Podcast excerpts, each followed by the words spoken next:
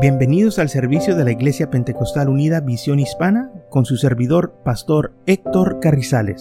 Esperemos que reciba bendición y fortaleza en su vida a través del glorioso Evangelio de Jesucristo.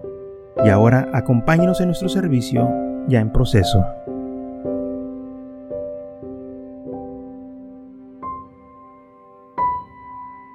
¿Ya lo encontraron? Judas capítulo 1, 20, 21. Pero vosotros, amados, edificados sobre vuestra santísima fe, orando en el Espíritu Santo, conservados en el amor de Dios, esperando la misericordia de nuestro Señor Jesucristo para vida eterna. Esa es nuestra meta, la vida eterna. Todos quieren vivir, pero el Señor nos ofrece no nomás vida, vida eterna, vida en abundancia. Pero tenemos nosotros hermanos, que perseverar hasta el final. Vamos a leer en Primera de Timoteo, capítulo 4, de 1 al 10. Primer libro de Timoteo, capítulo 4, de 1 al 10, dice así la palabra del Señor. Te encarezco ante de Dios y del Señor Jesucristo, que juzgará a los vivos y a los muertos en su manifestación y en su reino. Que prediquéis la palabra, que estés a tiempo y fuera de tiempo. Redarguye, reprende, exhorta con toda paciencia y doctrina, porque vendrán tiempos cuando no sufrirán la sana doctrina, sino que tendrán comezón de oír, de se aumentarán maestros conforme a sus propias concupiscencias, y apartarán de la verdad el oído, y se volverán a fábulas. Pero tú, ser sorbio en todo, soportar las aflicciones, haz obra de evangelista, cumple tu ministerio, porque yo ya estoy para ser sacrificado, y el tiempo de mi partida está cercano. He peleado la buena batalla, he acabado la carrera, he guardado la fe. Por lo demás, me está guardada la corona de justicia, la cual me dará el Señor, juez justo en aquel día, no solo a mí, sino también a todos los que aman su venida. Procura venir pronto a verme, porque Demas me ha desamparado, amando este mundo, y se ha ido a Tesalónica. Crescente fue a Galacia y Tito a Delmacia. Entonces dice aquí Pablo que van a venir tiempos donde la gente no va a sufrir o no le va a parecer la sana doctrina, sino que van a prestar atención a fábulas, a historias, a cosas que no tienen nada que ver con la palabra de Dios. Pero ¿qué es lo que dice él? Dice, yo he peleado la buena batalla, he acabado la carrera, he guardado la fe, perseverancia, yo la he guardado aunque he pasado por mucho, he guardado la fe. Por lo demás, me está guardada la corona de justicia, la cual me dará el Señor, juez justo, en aquel día, no solo a mí, sino también a todos los que aman su venida. Pablo dice, el Señor le va a dar una corona a todos los que han guardado la fe a todos los que han perseverado en este camino. Él es un juez justo y Él nos va a recompensar. Las obras que usted y yo hemos hecho, la vida que hemos vivido, para Él, hermanos, Él ha visto, no se le ha pasado nada y nos va a recompensar conforme su voluntad. Pero lamentablemente, Pablo aquí estaba amonestando a Timoteo, diciéndole, mira, tú sigue predicando la palabra, porque van a venir tiempos aunque no van a sufrir la sana doctrina. Tú tienes que redarguir, reprender, exhortar con toda paciencia. Y vas a tener que estar firme. Porque la gente no va a querer sufrir o no va a querer escuchar, no le va a importar ya la sana doctrina. Van a tener comezón de oídos o le va a gustar cosas bonitas, algo nuevo y no la palabra de Dios. ¿Sabe que mucha gente les parece mal que les prediquen la palabra de Dios?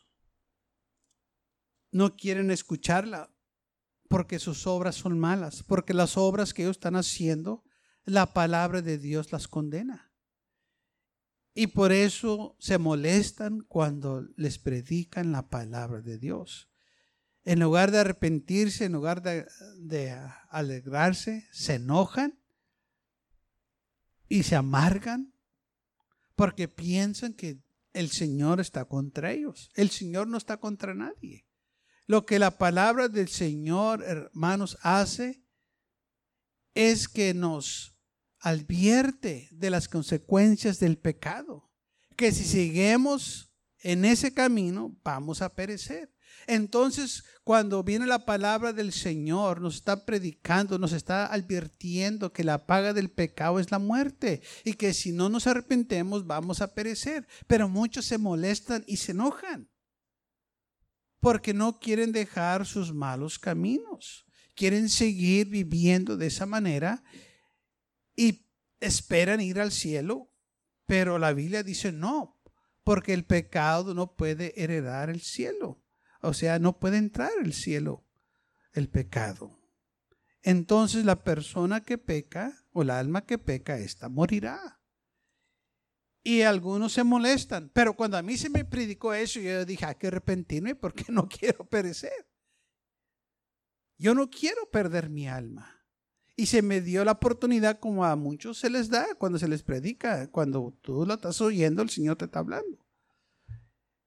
Porque dijo el Señor, yo no vine para condenar al mundo. ¿Para qué vino Jesús? Para salvarnos. Para darnos vida eterna. Pero lamentablemente en los últimos días muchos se van a apartar de la verdad, de la sana doctrina, Dice aquí la Biblia que se van a amontonar maestros conforme sus propias concupiscencias.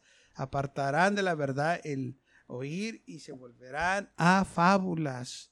Y así es lo que estamos escuchando hoy en día. ¿Sabe que hay muchos que tienen grandes multitudes, pero las tienen porque no les predican la palabra de Dios? Les predican pensamientos positivos, les predican que tú puedes ser una mejor persona si eh, sigues estos conceptos que yo te estoy enseñando o puedes tener éxito si, si aplicas estos pasos que este, yo tengo que te van a ayudar o si lees mi libro que yo he escrito eh, te va a ayudar para ser una mejor persona.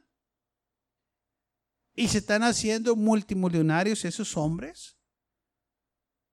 No porque están predicando la palabra de Dios pero porque están engañando a la gente. Porque la palabra de Dios no es para hacernos multimillonarios. La palabra de Dios se predica para salvarnos. Para eso se predica la palabra de Dios, no, no para hacer a una persona rica, multimillonaria. Es para que la gente tenga la oportunidad de encontrar al Señor Jesucristo y que ellos hagan su decisión. Pero lamentablemente desde el principio gente ha hecho dinero bajo la cruz del Calvario, así como aquellos soldados que estaban, hermanos, al pie de la cruz, haciendo dinero. Estaban jugando un juego ahí para ver quién se iba a ganar la túnica del Señor. Y así el enemigo ha tomado la oportunidad de hacer dinero. Pero aquellos que aman al Señor miran la cruz del Calvario como la oportunidad para salvarnos. Y así es como el Señor quiere que la miren nosotros. Pablo dice, yo ya estoy para ser sacrificado. El tiempo de mi partida está cercano. He peleado la buena batalla. He acabado la carrera. He guardado la fe.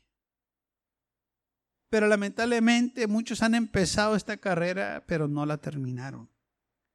Así como Demas, como dice aquí, versículo 10, porque Demas me ha dejado. ¿Quién era Demas? Demas era un compañero de Pablo, era un ministro, era un hombre que un día él predicaba, pero se apartó, dice la Biblia, amó a este mundo. Se enamoró de las cosas del mundo se fijó lo que el mundo tenía que ofrecerle y dejó el camino de Dios por el camino de placer. En otras escrituras Pablo dice, Demas, compañero mío, hombre fiel. Sí, pero ahora ya no. ¿Por qué? Porque no acabó la carrera. Se quedó a medias no terminó. No perseveró hasta el final. Y para que nosotros seamos salvos tenemos que perseverar hasta el final. La perseverancia, hermanos, es de suma importancia. No podemos nosotros descuidar nuestra salvación. Aunque vengan luchas, aunque vengan pruebas, aunque vengan aflicciones, tenemos que permanecer adelante. Aunque se quede sin amigos, aunque se quede sin familia, usted tiene que perseverar, usted tiene que seguir. Usted no puede dejar que alguien lo desanime y le diga, ¿para qué sigues? Mira tanto problema que tienes, mejor ya no ya no sigas adelante en ese camino. Usted siga adelante porque vale la pena servir al Señor. Pablo dice aquí que me está guardada la corona de justicia, la cual me dará el Señor justo, juez justo, en aquel día, no solo a mí, sino también a todos los que aman su venida. Y gloria a Dios por ello, que debemos de amar su venida. Pero sabe que cuando se habla que el Señor viene pronto, Muchos en lugar de estar contentos y gozosos, se asustan. Yo digo, ¿por qué? Pues no ama su venida. Me acuerdo en, en el año este, 88, en 1988, un hombre salió con un libro, escribió un libro que el Señor iba a venir en ese año, tal día, tal fecha, y mucha gente estaba asustada yo me puse a pensar, ¿por qué tan asustados? Y, muchos que profetizaban que eran cristianos estaban asustados. Y yo dije, ¿por qué se asustan? Pues no es lo que estamos esperando que el Señor venga y están todos asustados. Deben de estar contentos teniendo una fiesta. Que el Señor viene y no, y, y, este, proclamaron ayunos y oraciones porque el Señor venía. Y pues no, pues, este, si el Señor viene, debes estar contento. Haz una fiesta, haz un party. Es going away party, ya nos vamos. Pero no, estaban asustados. ¿Sabe por qué? Porque realmente no estaban preparados. Y me acordé cuando yo era niño. ¿Sabe que eh, cuando yo era niño, este, no todo el tiempo me portaba bien, había veces que me, salía de, de orden. Y mi mamá me decía, vas a ver, doctor, cuando venga tu papá, le voy a decir, para que te, te dé unas buenas, te, te arregle. Y sabe que cuando yo sabía que iba a venir mi papá, yo me escondía, porque sabía lo que me iba a pasar. Pero cuando me portaba bien y, no hacía nada malo, estaba a la puerta esperando lo que llegara. y eso fue exactamente lo que se me vino a la mente con estos hermanos. Dije, ajá, por eso están asustados. Porque alguien le dice, ahí viene tu Padre Celestial. Y estaban todos asustados porque sabían que algo estaba mal. Porque si se hubieran portado bien o, estuvieran en la voluntad de Dios, estuvieran a la puerta esperándolo. Pero no era así, estaban todos espantados, orando y teniendo este, vigilias y toda la cosa. Y me acordé de mi niñez y dije, mira nomás, algo no está bien aquí. Y lo mismo pasó en el 2000. ¿Se acuerdan ustedes algunos aquí que todo el mundo estaba asustado porque las computadoras no estaban preparadas y que aviones iban a caer y tanta cosa? Eh, es más, esta gente me empezó a hablar que si les bautizaba. Yo les dije que no, que se querían preparar y ya es muy tarde. pues ya sabían que el Señor viene, ¿por qué lo quieren hacer? Claro, yo, yo, yo, yo, sabía que nomás lo estaban haciendo por miedo, no por amor, no porque amaban al Señor. Pero se querían bautizar y se estaban entregando al Señor. Pero ya no ves que pasó eh, eh, este, ese día y nada sucedió, volvieron para atrás a lo mismo. También en 1988 pasó lo mismo. Ya nomás el Señor no vino en ese tiempo y la gente volvió a lo mismo. Y cuando este hombre dijo que el Señor venía en tal día, tal hora, pues lo entrevistaron y, ahí mismo estaban con él esperando que se llegara la hora y el día llegó y pasó y le dijeron, ¿qué pasó? No, pues me equivoqué. Pues, pues la Biblia dice claramente, nadie sabe el día ni la hora. Pero hay gente que todavía cree esas locuras. La Biblia dice que nosotros tenemos que perseverar, que seguir que alguien diga que viene, este, eh, eh, no me interesa que lo que digan los demás. Yo sé lo que dice la Biblia. Nadie sabe el día ni la hora. Pero sí sé una cosa, que Él va a venir y tenemos que estar preparados. Puede venir a la medianoche. Puede venir en la mañana. No sabemos cuándo, pero Él va a venir. Y por eso tenemos que estar listos. Y estamos viendo todas estas señales que están sucediendo todo alrededor. Esto es para que la iglesia se prepare, para que la iglesia esté lista para la venida del Hijo del Hombre, porque el Señor viene pronto. Pero tenemos que permanecer en este camino. En 1 de los Corintios, capítulo 9. Primera de los Corintios, capítulo 9, versículo 24. Dice así Pablo, ¿no sabéis que los que corren en el estadio, todos a la verdad corren, pero uno solo se lleva el premio? Corred de tal manera que lo obtengáis, porque aquel que lucha de todo se obtiene. Ellos a la verdad para recibir una corona corruptible, pero nosotros una incorruptible. Así que yo de esta manera corro, no como a la aventura. De esta manera peleo, no como quien golpea el aire, sino que golpeo mi cuerpo y lo pongo en servilumbre, no sea que, habiendo sido heraldo para otros, yo mismo venga a ser eliminado. Pablo dice, corre Sigue corriendo. No te detengas. Es como una carrera en un estadio. Todos están corriendo para ganar el premio. Pero nosotros estamos corriendo no para un premio terrenal, pero para vida eterna. Y dice Pablo aquí que él se abstiene de muchas cosas. Lucho, dice, todo aquello que lucho, de todo esto mm, eh, me abstengo.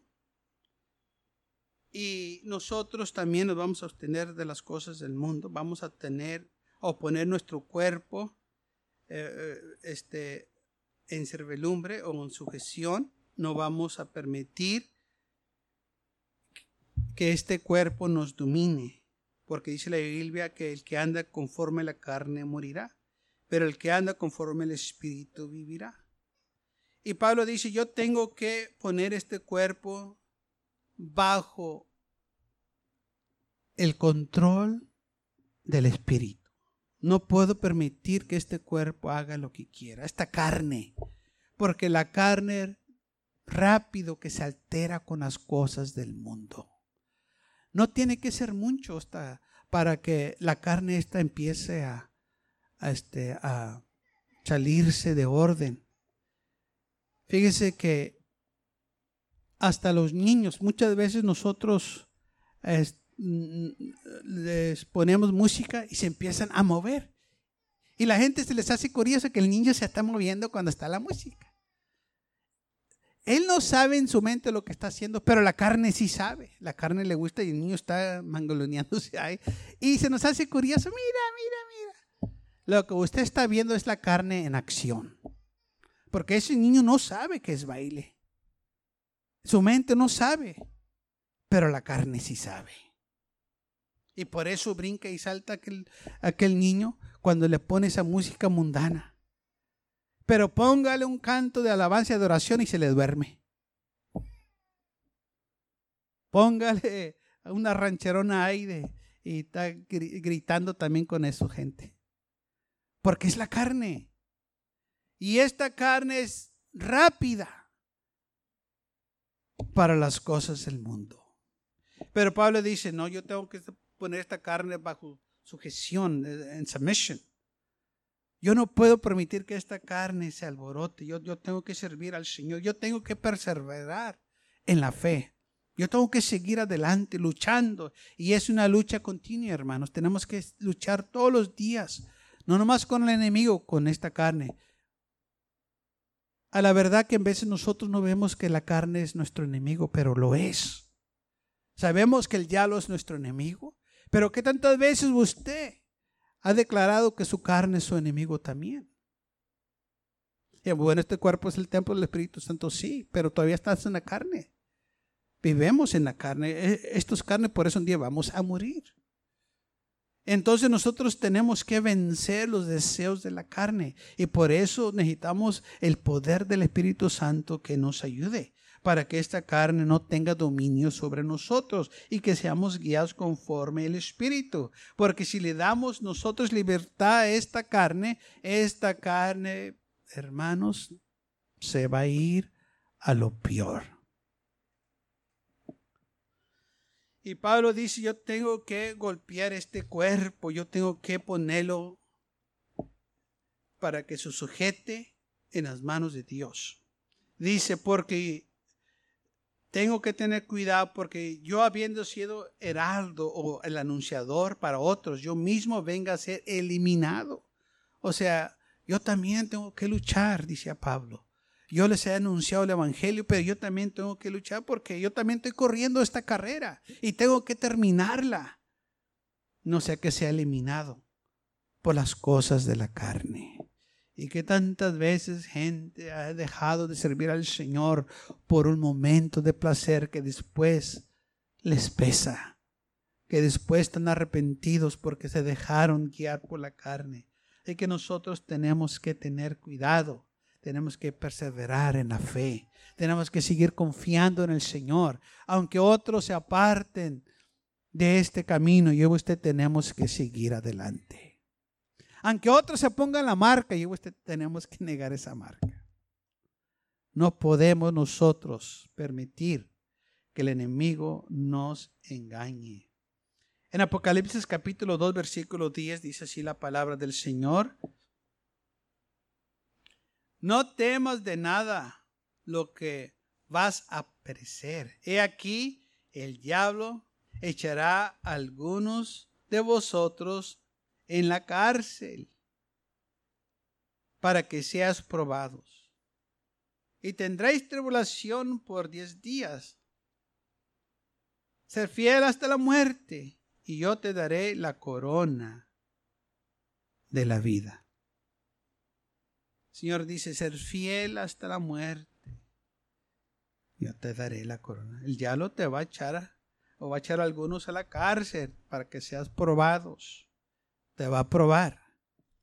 Muchos dicen, no, yo aguanto. ¿A poco aguantas? Vamos a ver. No, yo no voy a negar al Señor. Bueno, pues vamos a ver. Pedro, eso fue lo que dijo. Señor, aunque todos te nieguen, yo nunca te negaré. Todos nos acordamos de, Pedro, pero nunca nos acordamos de nosotros. que él dijo, yo nunca te negaría, Señor. Y así dijeron todos los demás. todos los discípulos dijeron lo mismo. Pero ¿qué fue lo que el Señor le dijo? Antes de que el gallo cante, me vas a negar. No una vez, ni dos, pero tres veces. Y así como el Señor le dijo, sucedió. Tanto que dice la Biblia que no solo lo negó, que empezó a maldecir. Cuando le dijeron, no, tú eres de los discípulos, tú no, yo no lo conozco, yo no conozco a tal fulano de tal, y empezó a echarle de arriba abajo. Y cantó el gallo.